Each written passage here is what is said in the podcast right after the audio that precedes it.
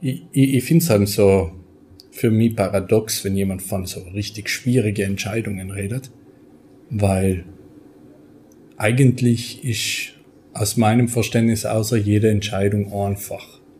Entweder sie ist so offensichtlich, was die bessere Variante ist, dass sie trivial ist, also einfach, oder die zwei, drei, vier Optionen sind so ebenbürtig, dass ihr eh wurscht ist, was entscheidet, was okay ist. Und jede Richtung zur Lösung führt. Es ist mehr eine Präferenzentscheidung und deswegen ist es noch das Bauchgefühl und mein, ja, muss halt mein Inneres zu mir sagt sozusagen. Klingt ein bisschen deppert, aber mein. Herzlich willkommen beim Little Talks Podcast mit Robert Bacher und Julian Mautner. Von Innsbruck heraus durch die ganze Welt fahren. So kann man die Erfolgsgeschichte von Still Alive Studios und Julian Mautner beschreiben. 2013 gründete Julian das Unternehmen Still Alive, doch der Anfang war nicht einfach, denn damals wollte er das erste Spiel programmieren und entwickeln und war auf eine Kickstarter-Kampagne angewiesen. Der internationale Durchbruch erfolgte schlussendlich 2016, als sie den Auftrag bekommen haben für Bus Simulator und da gelang dann schlussendlich der Durchbruch mit dem sehr erfolgreichen und bekannten Spiel und ich freue mich jetzt auf ein spannendes Gespräch mit Julian Mautner. Hallo Julian. Servus. Wann wolltest du zum letzten Mal aufgeben? Ist eine gute Frage. Ich meine, hängt allem davon an, wie, wie lang der Moment ist, den du jetzt bezeichnest. So einen kurzen, emotionalen Moment ist das nicht so lang her. Wie kommt so ein Gedanke hoch? Also an was liegt es dann? Ja, das ist meistens äh, bei mir eine Konstellation aus mehreren Faktoren, die dann halt alle an dem gleichen Tag in einem relativ kurzen Zeitraum äh, zusammenspielen, dass ich mir denke, Maggie, er kennt's mich echt alle. also sehr emotional. ja, ja, das ist ein rein emotionaler Gedanke. Nicht? Wir haben es ja bis heute noch nicht getan, in, in über zehn Jahren von seinem her wird das schon passen. Wann war mal der Moment ganz nah, dass du wirklich ganz kurz davor warst? aufzugeben und das Ganze zu lassen? Ganz kurz davor. Also richtig, richtig kurz davor eigentlich noch gar nicht. Ähm, es hat 2016 eine Phase gegeben, wo wir fast insolvent gegangen waren. Das war natürlich sehr kurz davor. Haben wir dann aber nochmal die Kurve gekriegt. Von dem her hat's auch passt. Aber da war auch nicht ich in einem in einer Situation, wo ich mir gedacht habe, so jetzt will ich es lassen, sondern einfach entweder wir schaffen es jetzt oder wir schaffen es halt nicht. Und wir haben es geschafft. Und äh, dann hat es nochmal äh, für mich schwierige Phase gegeben. Worden das Ende 20, 21? Eins von den zwei Jahren, weiß ich nicht mehr genau. Wo, sag ich mal, ich mental ziemlich zu kämpfen gehabt haben, weil meine Rolle sich geändert hat und ich nicht gewusst habe, wie ich mit der neuen Situation gut umgehen kann und dann das Gefühl gehabt habe, ich habe eigentlich keinen Einfluss mehr auf den Werdegang von Still Alive und dann halt auch stark hinterfragt haben, soll ich das Ganze dienen oder lass es gut sein. Aber so gut Sam ist es nicht kurz davor gewesen. Dann ist der Gedanke sicher vermehrt gekommen aber ich bin eigentlich kein Aufgeber. Von dem her. Das Aufgeben kostet mir viel Überwindung. Wie war das damals 2016 bei der Insolvenz oder kurz vor der Insolvenz, muss mhm. man sagen, weil äh, damals war ja auch dann der Auftrag mit Bus-Simulator, oder? Also, also der Auftrag mit Bus-Simulator, der ist schon 2014 gekommen. Und dann haben wir ja so eineinhalb Jahre mehr oder weniger entwickelt und dann Anfang 2016 ist der Bus-Simulator rausgekommen. Und zwei Monate vor dem Release vom Bus Simulator sind jetzt alle Folge Potenziale weggestorben. Äh, wir haben drei damals gefühlt starke Potenziale gehabt und alle sind aus irgendeinem deppeten Grund weggefallen. Und dann sind wir halt da gestanden. Wir haben ein Spiel veröffentlicht, wo wir noch nicht wissen, wie es laufen wird. Und gleichzeitig halt keinen Folgeauftrag und das hat uns dann fast das Knack gekostet. Und dadurch, dass dann der Bus-Simulator erfolgreich war, haben wir gewusst, dass ein Sequel, also der Bus-Simulator 18, sehr wahrscheinlich werden wird. Und Cell hat uns dann sozusagen die Hoffnung ergeben, durch den durch die Durchstrecke sozusagen durchkommen mit kleinen Aufträgen und äh, links und rechts aushelfen und herleichen und keine Ahnung was nicht alles, um halt da irgendwie genug Liquidität zu erzeugen, um über die, was waren es am Ende, fünf, sechs Monate ohne Auftrag durchzukommen. Würdest du sagen, dass damals war die stressigste Phase, weil finanzieller Druck kann ja schon immensen Stress auslösen? Oh, stressigste Phase. Kann die eigentlich nicht sagen. Also sie war auch eine stressige Phase. Kann jetzt nicht sagen die stressigste, weil für mich ist viel Stress mit der Einstellung verbunden, mit der ich dran arbeite und mit der das Team, wie das Team damit umgeht. Und damals war effektiv allen bewusst, wie die Situation ist. Und wir haben alle an einen Strang gezogen und dann war das mehr, das schaffen wir, das schaffen wir, das schaffen wir von der Einstellung und ähm, Arbeitsweise her. Und das hat dann weniger Stress ausgelöst. Würdest du sagen, dass, dass, dass, dass diese Zusammengeschworenheit, diese, dieser Zusammenhalt von der damaligen Situation, dass man den immer abrufen kann, jetzt auch im, ganz normalen Tagesgeschäft, weil man hat schon meiner Meinung nach auch zum Beispiel bei Corona gemerkt, dass da dann die Teams viel eingeschworener waren, weil das einfach so eine Extremsituation war. Und gerade in Extremsituationen, wenn der Löwe hinter dir steht, dann können wir auf einmal viel schneller laufen, schlussendlich. Und das gelingt teilweise nur bei Extremsituationen. Würdest du dem zustimmen oder würdest du sagen, okay, du hast damals schon so ein Team von mir gehabt, das was immer overdelivered hat, schlussendlich? Also es ist bis heute so, dass wenn es kurz vor knapp ist, dass es am schnellsten geht. Ähm, ich würde sagen, der Unterschied ist ein bisschen, dass in einem kleinen Team es leichter ist, das ideale sagen wir Mindset einzubringen und das im Team zu diffundieren. In einem großen Team ist das deutlich schwieriger. Plus muss man auch nicht äh, vergessen, ich war damals viel jünger und auch das Durchschnittsalter in der Firma war viel, viel jünger für als, sage mal, Single oder äh, ohne Kinder im Leben frisch stehenden Menschen, sage mal, ist es deutlich einfacher, einen Jobwechsel oder ja, probieren wir ein bisschen Risiko eingehen und so weiter, als es ist für jemand, der, sage mal, dafür sorgen muss, dass zwei Kinder gescheit durchgefüttert werden, die Frau ähm, oder der Partner daheim äh, auch entsprechend versorgt ist, wenn vielleicht gerade in, in Mutterschutz oder sonst irgendwelche Elternzeiten hat. Da, da ist ganz ein anderer privater Druck dahinter für Sicherheit und Stabilität. Und ich denke, in einem so einem Umfeld ist dann das Zusammenraufen von, hey, jetzt gehen wir auf Risiko, ja, machen wir, das schaffen wir, das gehen wir alles hin, wahrscheinlich deutlich schwieriger zu erreichen. Warum hast du begonnen? Warum hast du Still Alive ins Leben gerufen? Weil ich habe gelesen, du hättest auch Quantenphysiker werden können, oder? Ja, also ich habe ja, hab ja da in Innsbruck äh, in Master in Quantentheorie gemacht ähm, und habe mich dort mit künstlicher Intelligenz für Quantencomputer beschäftigt. Und der Professor hat mir eigentlich während dem Master dann noch in, in das Doktorat angeboten. Und ich habe mich dann entscheiden müssen, nicht? weil irgendwo das ganze Spiele entwickeln und äh, programmieren und so, das habe ich schon über viele Jahre praktisch ausbildungsbegleitend gemacht. Und mich hat's fasziniert. Und ich habe für mich das Gefühl gehabt, ich kann mehr erreichen. Jetzt nicht im Sinn für die Welt, weil vielleicht ist in der Physik fast besser, aber für mich mehr Impact haben und das äh, war mir allem schon eine extrem wichtige Komponente in meinem Leben, was dann letztendlich auch die Entscheidung in die Richtung hingewogen hat, plus, sage ich mal, der, der Physikweg, sage ich mal, ist ein ziemlich sicherer Weg. Nicht, also muss ja nicht zwangsläufig sein, dass ich dann in der, in der Uni bleibe sondern da dann auch aus scheren kann in die Industrie.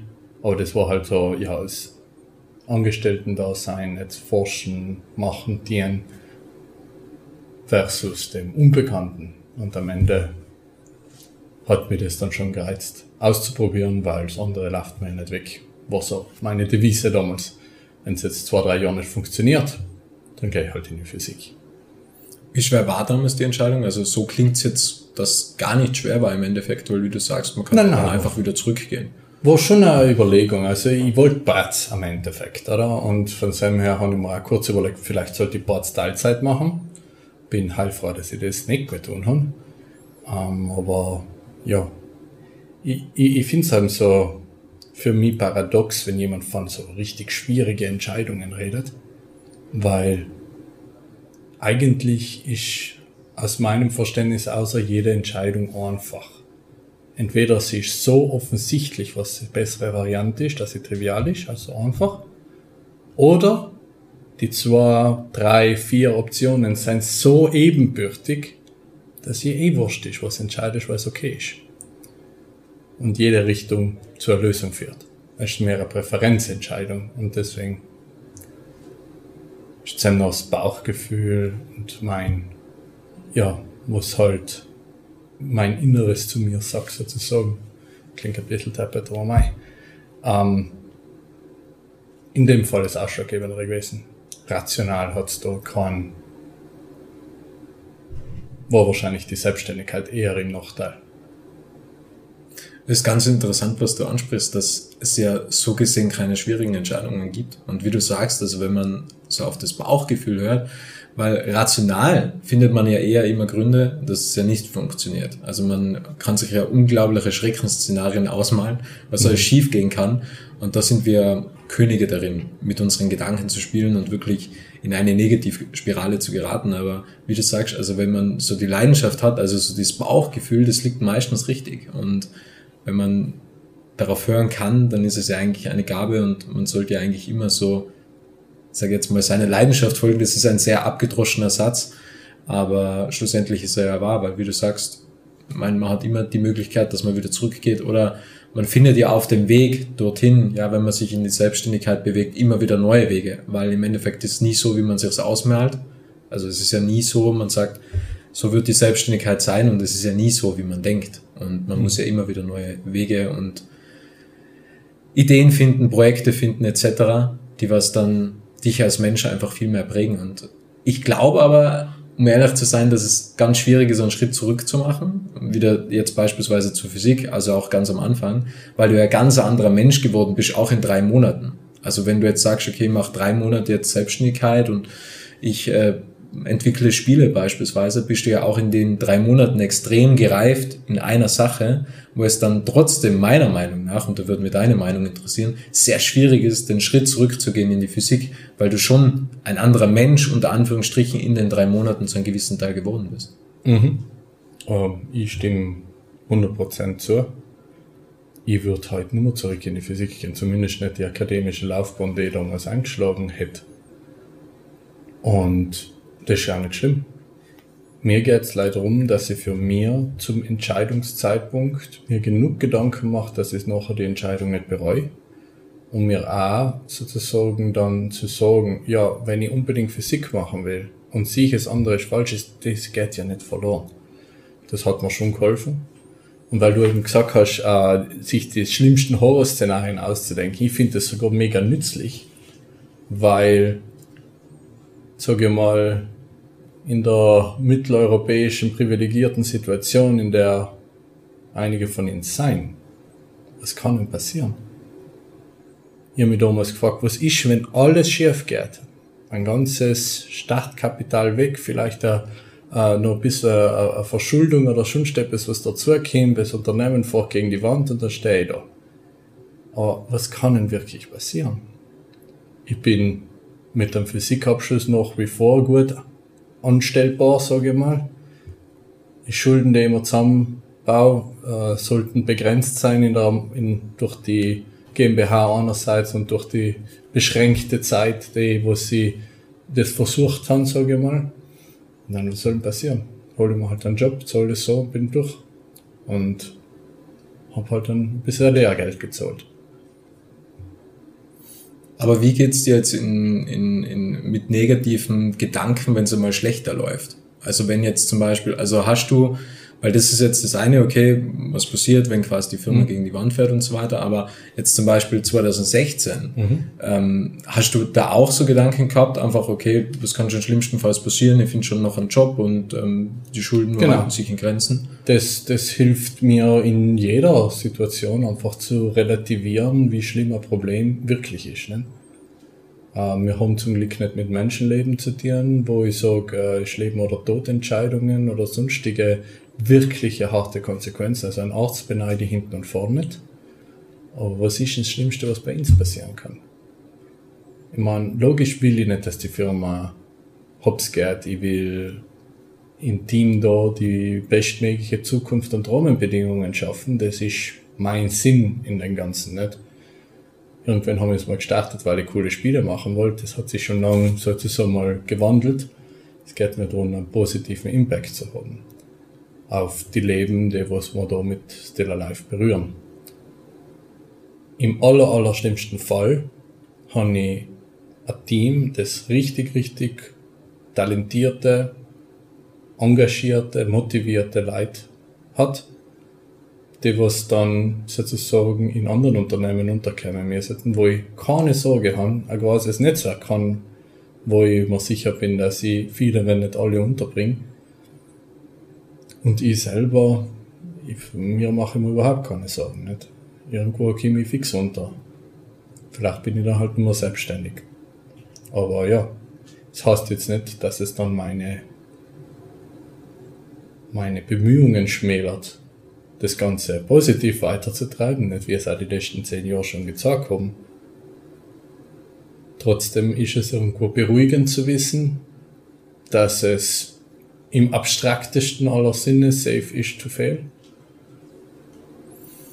Wann hast du für dich die Mission formuliert, dass es darum geht, einen Impact zu kreieren und Menschen zu berühren mit den Spielen, die ihr bei Still Alive entwickelt? Weil, wie du gesagt hast, am Anfang war die Intention da, coole Spiele zu bauen und jetzt ist einfach deine Mission, Menschen zu berühren und einen Impact zu kreieren wann, wann kam der Gedanke zum ersten Mal, dass du gesagt hast, okay, Impact? Hm. Kann da nicht mehr die Jahreszahl sagen. In die letzten fünf Jahren hätte ich jetzt geschätzt. Also so vier, vier, fünf Jahre wird es gewesen sein, wo das äh, Verständnis sich für mich geändert hat. Einerseits aus der Evolution von Still Alive außer, welche Spiele wir machen, in welche Richtung wir gehen und äh, auch, sage ich mal, oder Mogi hoffen einen gewissen persönlichen Reifeprozess. Wie entwickelst du dich weiter? Also, weil es ist ja aus der Außenwahrnehmung zumindest kommt es mir vor, ab und zu total schwierig, ein Unternehmen so weiterentwickeln, wie du es machst, weil mittlerweile 70 Leute ist jetzt auch nicht einfach selbstverständlich und da muss man ja quasi auch sich als Person weiterentwickeln und reifen. Wie gelingt dir das außerhalb der Firma, dass du dich weiterentwickelst? Also das ganze persönliche Weiterentwickeln, Management of Self ist extrem zentral bei uns. Also ich würde, äh, das ist Teil unserer Werte bei Still Alive und die Werte kommen ja von irgendwo her und das, und das nicht von irgendwo ist äh, sicher zu einem großen Teil von mir. Das heißt, das ähm, das ständige Lernen und Weiterbilden, besser werden, das ist sehr tief in mir drinnen. Und da möchte ich auch nicht Look lassen. Also wenn ich nicht was vorwärts tue, dann komme ich vier, gehe rückwärts. Und das packe ich nicht gut. Deswegen, ja, äh, was sich für mich stark geändert hat, ist die die Themen der Weiterbildung. Früher war es halt viel Programmierung, wie kann man bessere Architekturen schreiben und so, ne? das ist sehr technisch orientiert. Und inzwischen ist es halt auf Leadership, Kommunikation, kulturelle Hintergründe etc., äh, wo ich mich weiterbild, einerseits durch äh, Lektüre, andererseits durch ähm, Masterclasses oder äh, sonstige Coaching-Programme und äh, im Austausch mit anderen Unternehmern. Wie geht's jetzt damit zum Beispiel, weil das ist mir mal aufgefallen, wenn man jetzt zum Beispiel viel Bücher konsumiert, viel Lektüren konsumiert, bei mir kommen auch zum Beispiel Podcasts dazu und auch, also ich war schon, würde ich sagen, so Self-Help-Junkie, was einfach immer wieder auf, auf, auf der Suche nach Videos waren, die was mich inspirieren etc. und mich weiterentwickeln und dann hat man ja zum Teil das Problem, dass ja quasi das größere Selbst, was man sich im imaginären Bilder entwickelt und sagt, okay, da möchte ich einmal hin, das würde überboden schnell groß, weil man ja täglich irgendwas konsumiert, was dein, deine Selbstwahrnehmung, wo du hin möchtest, immer größer werden lässt. Und faktisch gesehen kommt man in der Realität nie so schnell diesem Selbstbild, diesem erstellten Selbstbild hinterher, wie es in der Realität Tatsache ist. Weil wenn man jeden Tag Bücher konsumiert, Podcasts konsumiert, Videos ansieht etc. oder auch in Masterclasses ist, wird das Selbstbild immer größer, wo man hin möchte. Aber in der Realität kommt man gar nicht so schnell nach, wie das Selbstbild wächst. Wie geht es dir damit oder empfindest du das gar nicht so? Ich empfinde es nicht so. Ähm, ich versuche eher, mir zentrale Punkte mitzunehmen und dann zu sagen, okay, jetzt fokussiere ich mich und versuche den Punkt besser zu machen. Und dann mache ich das für einen Monat oder so. Keine Ahnung, ich will versuchen, mit meinen britischen Mitarbeitern in der Kommunikation weniger direkt, direkt zu sein und mehr so zu reden, dass es für sie nicht frech ist und gleichzeitig über die Botschaft ankommt. Und dann versuche ich das. Und versuche und reflektiere, wo habe ich es eingesetzt, wo habe ich es nicht geschafft. Und stelle das Ganze unter die Thematik von dem. Und so Kimmer 4 ändert sich dann über die Zeit langsam ein bisschen was. Aber wenn ich es mal einen Monat recht intensiv reflektiere, nachher bleibt es mal länger und dann gehe ich aufs nächste Thema über kann schon sein, dass dann Lichter wieder mal ein Teil verloren geht. Das will ich absolut nicht ausschließen. Und dann komme halt irgendwann wieder drauf oder es ist nicht mehr so relevant für mich aus irgendeinem anderen Grund. Wie wählst du die Themen für dich aus? Ich lese ein Buch oder hoche ein Buch meistens und bin eher ein Audiobooks-Mensch. Und äh, dann gibt es Aspekte davon, die mich, mit denen mit mir resonieren. Wo ich sage, ja, das ist etwas, was ich machen möchte. Und dann nehme ich mir das vor.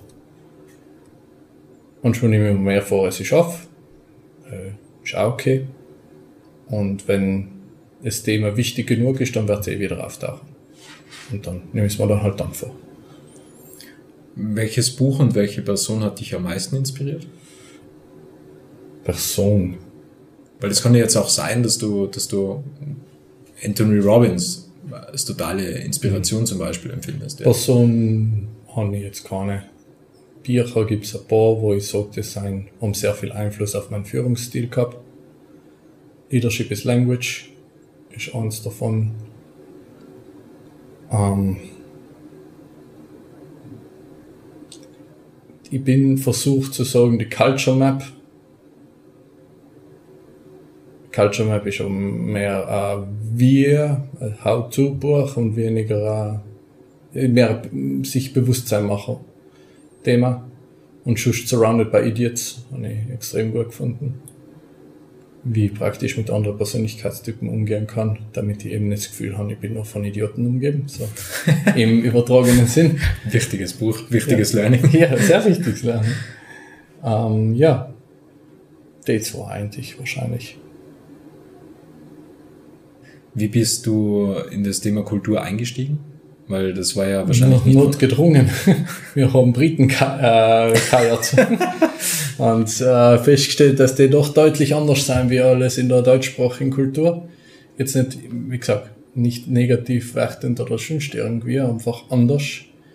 Ähm, hat ein paar richtig tolle Paradebeispiele gegeben, wo ich gedacht habe, holler Wind, okay ähm, von, ja, jetzt vielleicht ans, äh, ans Wort erzählen. Wenn ich um Feedback gebeten wäre, habe ich eine sehr direkte Art, Feedback zu geben. Das heißt jetzt nicht unbedingt ähm, mit Samthandschuhen, heißt jetzt nicht, dass ich ein Arschloch sein muss. Im deutschsprachigen Raum ist das so eigentlich akzeptiert. Wenn mich jemand fragt, wie findest du die Präsentation, also ja nicht so gut. Ähm, die und die und die Slide, die bringen das bei mir über und deswegen funktioniert das für mich nicht. Und mit dem können die meisten da umgehen. Ähm, die neu geheierten Briten, äh, für die war das richtig, richtig schlimm. Also die haben die kündigt sie jetzt den nächsten Tag, weil so einen Fauxpas kann, es, äh, kann man ja nicht einfach so wegstecken. Nicht? Und ähm, wie es Feedback hätte an sie bringen müssen, ist erst einmal sagen, was, was gut dran ist. Nicht?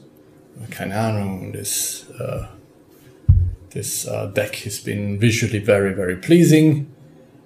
In terms of content, I see some slight improvements that we could make to better hit the goal that we set out to hit. Und für, das klingt für mich so wach und so nichtssagend, dass ich, wenn man das äh, deutschsprachiger als Feedback gegeben hat, gesagt hat, ja, was willst du jetzt von mir? Soll ich was ändern oder passt dir alles? Und, ähm, und beim Briten gibt genau das um, was ich will. Er wird das überarbeiten und das sehr zu, zu Herzen nehmen. Auch wenn es ihm mit direkten, sage ich mal, Tiroler Feedback gibt, dann hm, ist das sehr negativ für ihn. Wie gelang dir der Kulturwandel? Und wie viele Leute also, wart ihr da, also wo die Briten dazugekommen sind? Weil das ist ja auch immer ein Größenthema oh, schlussendlich. Weil das ist ja jetzt ein Unterschied, ob ihr glaub, fünf Leute seid und ein Brite ist dann dabei. Nein, nein, das waren, da waren wir bei die 40, glaube ich. Ähm, ich weiß es nicht mehr genau, vielleicht 35, sowas in der Größenordnung. Und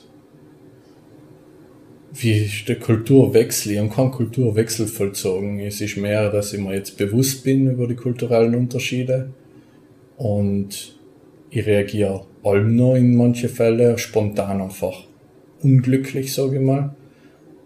Leider ist es mir heute eher auffällt, dass ich gerade ein Blödsinn gemacht habe und dann das verbal korrigieren kann. Ich kann sagen, ja, entschuldige, jetzt war ich wieder zu äh, Direct Negative Feedback mäßig unterwegs. Äh, so und so bitte.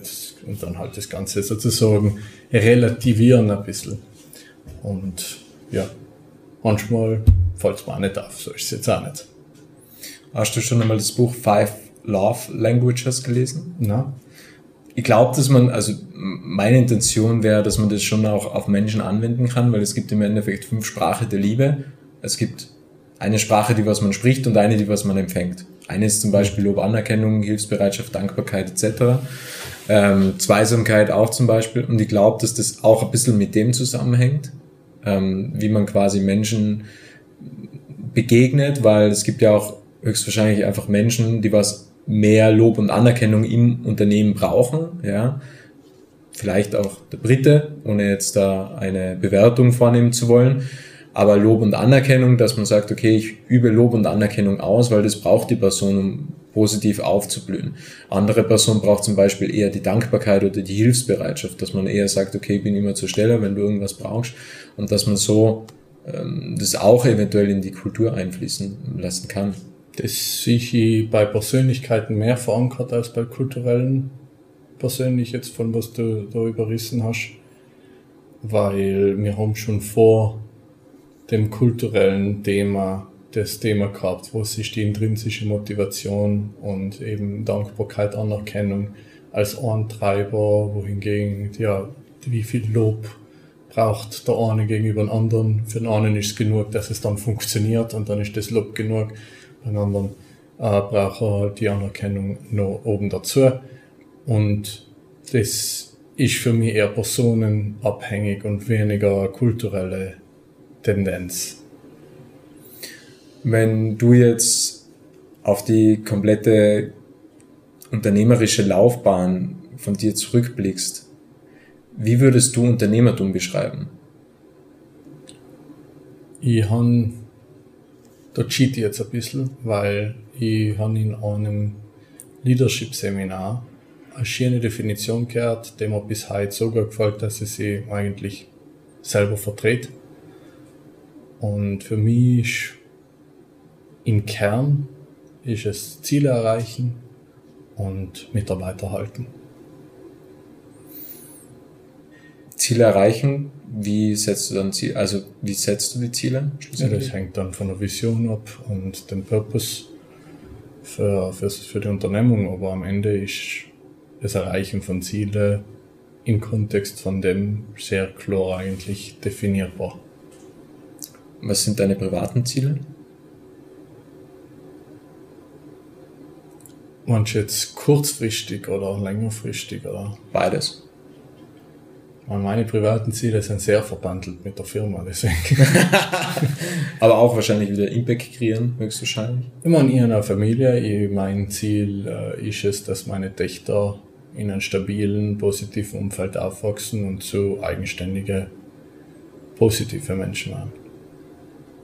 Das heißt, da ist einfach ganz klar, Family ist quasi ein Objective, wenn man das so. Ja, so ich habe es nie so formuliert. Ja. Das ist für mich selbstredend, schon Sprache kann Kind zeugen. Ja. Was, also weil, weil es mich jetzt gerade so interessiert, ich bin jetzt kein Vater, aber ich habe schon einige Väter zum Glück interviewen können. Wie schafft man das? Was? Die Firma und eine Familie unter einen Hut zu kriegen. Ach, das, das geht schon. Also sicher ich bin ich da sehr glücklich über meine Frau, die was, sage ich mal, schon in der Vorfamilienphase mich viel unterstützt hat und auch gesagt hat, die Firma ist wichtig nicht? ähm, das versteht sie. Gleichzeitig finde ich es auch wichtig, dass ich, trotz dass ich Unternehmer bin, oder vielleicht sogar besonders, weil ich Unternehmer bin, äh, Work-Life-Balance haben die auch Familie ermöglicht. Ich arbeite in der Regel 40, maximal 45 Stunden in der Woche. Wochenende ist tabu. Und das schaffe ich fast kontinuierlich die letzten zehn Jahre. Von dem her, von der Zeit her funktioniert das. Und von Mindshare her finde ich die Familie sogar richtig angenehm, weil sie eine extrem einfache Lösung ist, in Mindshare mal weg von der Firma zu kriegen. Würdest du sagen, dass das die Vollkommenheit erst möglich macht? Dass, dass man auch eine, eine Familie hat schlussendlich? Weil das ist von jedem seine Entscheidung. Okay, also finde ich jetzt interessant, weil es ist ja schon, ab und zu ist man, würde jetzt einfach sagen, wenn man jetzt sehr unternehmerisch getrieben ist, sehr in dem ganzen Mindset gefangen, das Unternehmen voranzubringen. Und dann aber das ist meine Erfahrung aus den Gesprächen, die was ich geführt habe, kam dann ein neuer Gedanke dazu, wenn man dann quasi das Baby sieht, dass man sagt, okay, das ist eigentlich das, was zählt. Diese Familie, diese Liebe, diese Harmonie, dieses Zusammensein und dass man dann mehr in der Vollkommenheit ist. Also Vollkommenheit, keine Ahnung. Für mich ist es ein Weg, ob ich je ans Ziel komme, wahrscheinlich wenn ich stirb von dem her schwierig für mich, Vollkommenheit zu bewerten. Aber ich finde es, für mich war es der richtige Schritt, auch wenn die ersten Monate richtig hart waren. Und ich tat den Schritt jetzt nicht missen wollen. Schön, wenn man das sagen kann. Du hast ja auch eine weitere Tätigkeit oder eine weitere Rolle inne, die was du mir im Vorgespräch erzählt hast. Möchtest du darauf näher eingehen? Mir ist der Name leider ah, ja, entfallen. Ja. Äh, das, äh, ich bin einfach lokal in der lokalen Games-Industrie-Szene in Österreich äh, unterstützend tätig im Rahmen von der PGDA, Pioneers of Game Development Austria. Und da schauen wir halt andere Entwicklerstudios zu unterstützen auf dem Weg in die Professionalisierung und halt Fuß zu fassen in der Branche. Und ja, das ist etwas, was ich jetzt ehrenamtlich seit einem halben Jahr mache, also noch nicht so lang. Und ich hoffe, dass ich da auch wiederum einen positiven Impact haben kann aufs Leben von zumindest ein paar. Wie siehst du derzeit die Gaming-Szene, beziehungsweise auch die Studios, was immer mehr hochkommen? Also, Weltweit ist die Gaming-Branche wachsend. Äh, in Österreich haben wir nicht so viele Zahlen. Das ist etwas, was man jetzt als Verband auch wollen äh, ändern, dass wir da regelmäßig Zahlen haben, um dann auch mal sagen zu können, ja, der, ja in Österreich wächst die Szene. Ich gehe davon aus, dass sie wächst. Zumindest ist das die Wahrnehmung von mir. Ähm, gleichzeitig finde ich es toll, dass sie, ähm, also Gaming-Branche in Österreich ist jetzt nicht riesig, also ist jetzt im Vergleich zu Finnland oder, oder Schweden oder was deutlich kleiner per capita. Aber das zeigt eher das Potenzial, wohin es gehen kann. A und B finde ich es toll eigentlich, wie positiv und kollaborativ die ganze Branche ist. Vor allem das gegenseitige Helfen und nicht irgendein Konkurrenzdenken, ah, das ist ein anderes Team, da nehmen wir die Aufträge weg. Nein, das ist eigentlich nie ein Thema. Und äh, das macht einen sehr offenen Austausch möglich. Das nächste Woche treffen, wir, treffen sich viele, viele österreichische Studios in Salzburg und dann machen wir einen kleinen sozusagen Leadership Workshop äh, vor Ort. Und den hat den, das ist ja über die BGDA organisiert worden und das freue mich schon. Wie siehst du grundsätzlich jetzt auch zum Beispiel das E-Sport-Thema, weil wir haben es ja auch mal in Tirol versucht, der Nikolaus Staudacher grundsätzlich. Mhm. Ähm, aber ich habe auch mit einem gemeinsamen Bekannten gesprochen und der hat schon gesagt, dass es eventuell so sein wird, dass in zehn Jahren nicht mehr die bekannten Skifahrer aus Österreich bekannt sind, sondern auf einmal die E-Sportler. Dass das so quasi die neuen Sportstars der Zukunft sind. Das hat ja schon lange angefangen. Also in Österreich sind wir da jetzt nicht besonders weit vorne dabei weltweit seien die, die größten Turniere und Preisgelder sehr hoch dotiert inzwischen im mehrfachen Millionenbereich. Und dass je nach Nation teilweise die E-Sports-Athleten, die physischen Sportathleten in Bekanntheit übersteigen, ist auch schon lange der Fall. Ob das bei uns auch so wird, ich glaube jetzt nicht, dass die normalen also normal nicht E-Sport-Sportler verschwinden oder irrelevant werden, weil ich glaube einfach, dass E-Sports auch relevant wird. Was würdest du dir wünschen für die österreichische, äh, österreichische Szene, außer dass es Zahlenerhebungen gibt, dass man halt wirklich beweisen kann, da ist ein, ist ein Wachstum da? Dass die Politik sie ernst nimmt. Aktuell würde man wünschen, dass einfach mal in die Nachbarstaaten geschaut wird, was Gaming an positiven Abstrahleffekten und grundsätzlich äh, Wachstumspotenzial im eigenen Land mitbringt und da ein bisschen mitzuziehen. In was für einen Verantwortlichkeitsbereich äh, fällt es dann schlussendlich bei der Politik? Schon gute Frage. Weil es kann ja schon, also der Nikolaus hat ja gesagt, es ist ja sehr strategisch. Also es kann ja zum einen äh, im Bildungsbereich reinfallen, genauso wie im Sportbereich. Es, also ja, im Endeffekt, äh, mir war einmal ein Politiker genug, der was auf nationaler Ebene dafür Lobbying betreibt letztendlich. Nicht? Ähm, das äh, war schon ein guter Start. Wie denkst du über das Thema Sucht? Weil das könnte ja auch einhergehen? Schon lange äh, bewiesen, dass Spiele weniger, nicht mehr oder weniger süchtig machen wie jedes andere Medium, das wir haben. Von dem her finde ich den Diskurs stark überholt. Äh, es ist natürlich, besteht eine Suchtgefahr wie bei viele, viele andere Themen auch. Und mit der ist genauso umzugehen wie bei den vielen, vielen anderen Themen.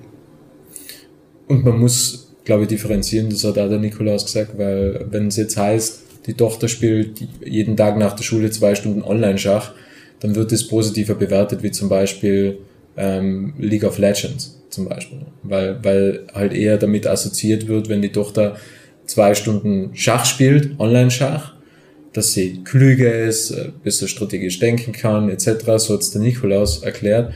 Und dass halt League of Legends eher in so eine Gaming-Szene reinfällt, ah, da wird nur gezockt und so weiter. Also, dass man es auch frei von Bewertungen beurteilt. Ich würde das sogar nicht einmal unterstützen, weil sie sagen, dass League of Legends nicht mindestens das gleiche Ausmaß an strategischer Intensität hat wie Schach, äh, zeigt eigentlich eher, dass League of Legends nicht gut kennst. Ja, also das weiß ich schon. Ähm, ich weiß, wie du es jetzt meinst. Eben der Nikolaus hat es eben so gemeint, dass die Bewertung ja jetzt zum Beispiel bei Eltern, wenn sie hören, dass eine Tochter von einem anderen Elternteil zwei Stunden am Tag Online-Schach spielt, dass die Bewertung ist, ah, ja, die muss klug sein, die beschäftigt sich mit dem strategischen Denken und dass, wenn man jetzt sagen würde, die Tochter spielt zwei Stunden am Tag League of Legends, das eher heißt, ja, die zockt die ganze Zeit und sollte man da nicht irgendetwas unternehmen. Also das war so, so gemeint. ja, ja. Mhm. Ja na, das ist sicher so, das ist logisch nicht. Äh, das war historisch auch schon immer so, wenn das erste Mal Bücher aufgekommen sind, äh, mit Romanen und dann äh, die ganzen adeligen jungen Damen daheim Bücher gelesen haben, ist über die Bücher gleich gewettert worden wie heute über die Spiele. Deswegen, es ist hauptsächlich ein Informationsproblem, dass nicht genug klar ist, was ist da eigentlich dahinter. Und wie schafft man das, dass man das Informationsproblem behebt?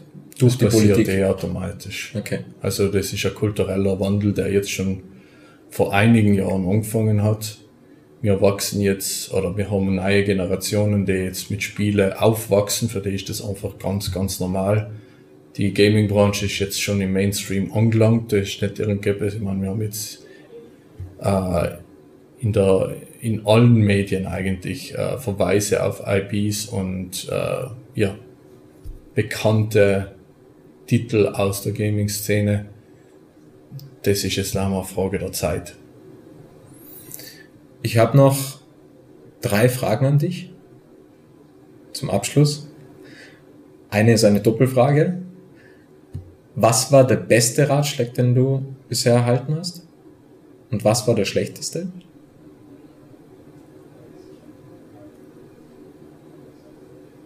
Boah, ist ein Stegreif ist das schwierig.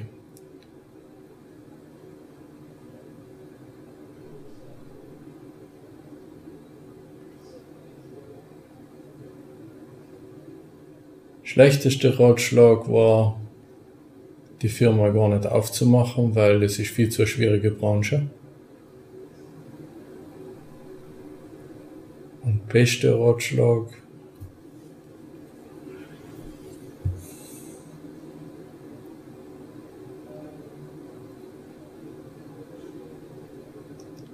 jedes Teammitglied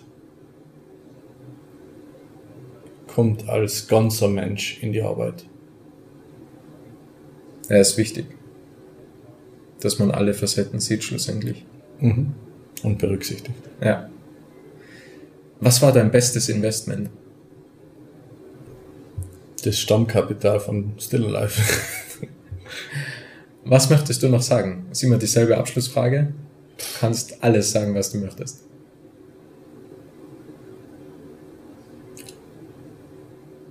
Ich werde oft einmal gefragt, warum hast du das Ganze angefangen?